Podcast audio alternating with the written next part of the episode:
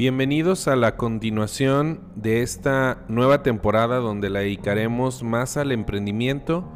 y que anteriormente revisamos el tema de desde dónde diriges tu emprendimiento, desde qué punto empiezas a concebir inclusive la misma idea de llevar un proyecto y cómo lo vas dirigiendo a través del tiempo hasta lograr o no aquellas metas que te propusiste en la vez pasada hablamos sobre el agua y el fuego y si te lo perdiste y llegaste directamente a este episodio, te invito a que antes te dirijas hacia el episodio número 1. Algo que parece muy obvio pero que es necesario aclararlo porque quizá lo tenemos en cuenta pero quizá no tanto, es que en realidad todos podemos hacer las mismas acciones pero desde puntos totalmente diferentes y es por ello que yo escucho muchísimo emprendedores que me dicen, oye, pero ¿por qué si fulana persona lo hizo igual como yo lo estoy haciendo y a él sí le funcionó y a mí no? ¿Por qué sucede eso? Porque precisamente tú no sabes los motivos por los cuales esa persona está haciendo eso, desde dónde está dirigiendo. Es muy diferente dirigirte desde la emoción a dirigirte desde el pensamiento, desde el instinto. Es totalmente diferente y eso se ve en los resultados. Además de que es muy fácil darnos cuenta de que todos somos diferentes, inclusive desde nuestro nacimiento nuestros padres cuentan cómo somos completamente diferentes a un hermano, como uno caminó más rápido, otro más lento, otro habló antes. Entonces pasa exactamente lo mismo con la vida. Si tú empiezas a compararte con los resultados de otra persona, el ritmo de otra persona, créeme que vas a cometer bastantes errores. Entonces la solución a esto es más bien mirar hacia adentro de ti y ver desde tus motivos internos si te sirven o no. El agua, el fuego, el aire, la tierra no es malo ni bueno, simplemente es que consideres desde dónde y si no te funciona uno, muy probablemente te puede funcionar otro. Entonces vamos a poner manos a la obra y vamos a empezar a dirigirnos y hablar desde el aire. El aire representa como elemento al pensamiento, a todo lo que son también vínculos, ya que a través del aire nosotros podemos hablar con las demás personas, mandar mensajes. Si no existiera el aire, en realidad nosotros no podríamos ni siquiera hablar. De hecho, no sé si te has ido allá de vacaciones de repente a la luna o algo, pero allá no puedes hablar porque no hay aire. Digamos que dirigir el emprendimiento desde el aire tiene que ver con utilizar mucho la mente, la razón y todo lo que tiene que ver con esos procesos numéricos de pensar en cuánto dinero voy a ganar, qué es lo que más me conviene, comparando, analizando, conversando con algún socio, eh, pidiendo opiniones y todo, todo por el estilo. En la vida práctica creo que es la manera más común que yo he escuchado a una persona hacer un negocio, el estar conversando con los demás diciendo, oye, ¿qué crees que convenga más que esto o lo otro? ¿Tú crees que si yo invierto tanto, cuánto tiempo lo puedo recuperar y cosas por el estilo?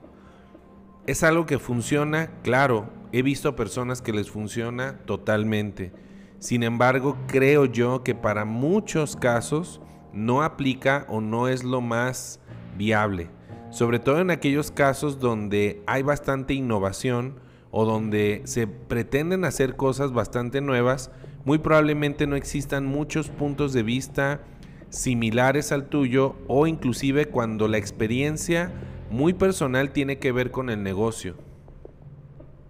En mi opinión muy personal, y aclaro, es mi opinión muy personal, es una forma de dirigirse que en lo particular a mí no me gusta tanto, ya que la he utilizado, se me formó de cierta manera en este aspecto, pero veía bastantes cosas que tenía de limitación porque el pensar demasiado a veces te cierra mucho a la parte creativa. Sí es muy bueno analizar, comparar, pero creo que algo hace falta que precisamente se siente muy eh, gris o se siente de repente algo un poco complejo y hasta pesado. Sin embargo, hay muchas personas que prefieren este estilo de dirigir a través del aire, de la mente, lo racional, los números, ya que les brinda cierta seguridad para poder proyectar o para poder hacer inversiones y es completamente válido. ¿sí? Son simplemente estilos desde donde dirigirse. Si analizamos muchos casos de éxito en el mundo de muchos empresarios, podemos ver que hay mucho grado de irracionalismo en sus emprendimientos y que precisamente esa persona loca, eh, con el tiempo, con la perseverancia, se hizo un gran genio o inclusive pudo cambiar al mundo. De hecho, si no existieran estas personas irracionales, muy probablemente nos hubiéramos quedado en la Edad Media haciendo lo mismo y con la misma tecnología. Una gran ventaja que yo le veo a este estilo de dirigirse en la vida es que te ayuda a adquirir habilidades si realmente las estás aplicando, conocimientos, te ayuda a ser más estratega, te ayuda a ser una persona de más rápida respuesta, ya que contienes información en ti y eso te va ayudando con el tiempo a irlo comparando con la realidad. Sin embargo, creo que también hay grandes desventajas, ya que inclusive la mayoría de la gente que yo he atendido, que he asesorado, que se dirige desde esta parte, es un costo bastante alto si no lo saben cómo trabajar, porque es muy común que no duerman muy bien, que les cueste bastante trabajo analizar las cosas, que procrastinen hasta que todo les cuadre y cosas muy por el estilo que creo que ya lo has escuchado en mucha gente, amigos, primos, familiares, tíos, socios, que es algo muy pesado. Es la típica persona que siempre está ocupada sus pensamientos en una cosa, en solucionar, en trabajar en los problemas, inclusive cuando ni siquiera existen. Fines de semana, en, al momento de dormir, sueñan con ellos y la verdad a veces se puede convertir en una herramienta muy muy pesada. De hecho, en el tarot he representado este elemento a través de las espadas y precisamente una espada puede ser algo muy valioso, algo muy útil. Sin embargo, si no la sabes usar, también se puede convertir en algo que te puede herir a, ti mismo, que es algo muy peligroso, es un arma que si no la sabes manejar, pues creo que sí puede generar bastantes heridas. Y usar muy bien el aire, el pensamiento, la razón te puede servir para parar y dejar de hacer aquellas cosas que ya no te han funcionado. Por ejemplo, te invito a que hagas esa actividad mental de empezar a pensar, hacer una lista de todas aquellas cosas que ya no me han funcionado, que las he aplicado muchas veces, inclusive puedes generar estadísticas de cosas que a lo mejor tú estabas muy seguro que funcionaban, pero ya en los números se ve definitivamente que no funciona. Eso es algo que, por ejemplo, a mí en la formación de gente me ha ayudado mucho. Cuando la persona ve esos resultados y dice, yo me esforcé mucho, hice y esto, pero cuando ve los resultados se da cuenta inmediatamente con los números de que en realidad está haciendo algo bastante mal o en realidad está siendo muy poco productivo. Esa es una gran ventaja a este paradigma que le encuentro. Pero también incluye en esta lista aquellas cosas en donde la mente ya no alcanza, en donde se convierte inclusive en un problema, en una preocupación, en un obstáculo inclusive porque hay una gran pérdida de energía cuando no se sabe controlar los pensamientos. También la forma de vincularte, de hablarle a los empleados, a los eh, clientes y gente por el estilo también se puede convertir en un alma de doble filo en esa espada que así como puedes cortar para poder lograr ciertos triunfos, también te puede cortar a ti mismo. Inclusive cuántas veces nosotros mismos hemos caído por nuestra propia palabra, y algo que hemos dicho, de repente otra persona la usa exactamente en nuestra contra y es por ello que se me hace una forma muy interesante y gráfica de que el tarot interprete esta parte de la mente como las espadas. Ahora continuaremos con el último elemento que es la tierra, que es un elemento que mucha gente busca, digamos que inclusive yo lo veo como ese elemento que todo mundo busca, como en la tierra es estable, es firme, se permite edificar cosas sobre ella, permite dar frutos, pero claro que tiene un proceso. De hecho, la tierra es bastante lenta, es muy objetiva, pero es muy lenta. Y es por ello que mucha gente no lo alcanza y es por ello que también eh, lo puse hasta el final porque tiene algunas particularidades que inclusive pueden generar confusión en algunas personas cuando no lo aplican de una manera adecuada. Digamos que esa primera confusión es cuando la gente busca esa seguridad desde un plano del miedo. Y aquí te invito a hacer una analogía en donde cuando nosotros plantamos una semilla en la tierra, no esperamos frutos mañana, ni pasado, ni inclusive en un mes, ni dos,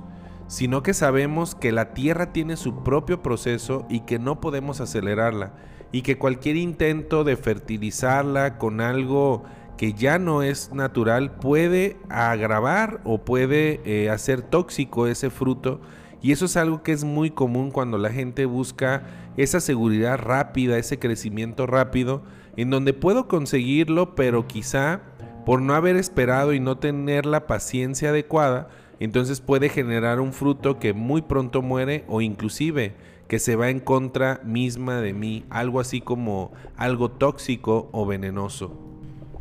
Entonces, dirigirnos desde la tierra implica el tomar conciencia de todo aquello que me va a permitir construir a largo plazo de manera muy firme, muy seria y que en la mayoría de los casos implica muchísimas cosas que no me gustan, inclusive que odio, pero que en realidad ya en la práctica van a ayudar a edificar muy bien, de manera muy fuerte ese proyecto. Por ejemplo, a muy pocas personas de manera natural les nace ser constantes, perseverantes, ya que en el día a día podemos encontrar una y mil justificaciones para no ser constantes, para dejar y aplazar las cosas. Es totalmente válido que somos seres que tenemos emociones y de vez en cuando flaqueemos, pero el seguir, el seguir y seguir implica definitivamente estas cualidades que tarde o temprano se necesitan para cualquier proyecto. Yo en realidad no he conocido a ninguna persona que haya alcanzado algo grande que no haya hecho un montón de cosas que no le gustan, pero que son muy necesarias para poder construir ese proyecto tan grande como actualmente lo puede llegar a construir.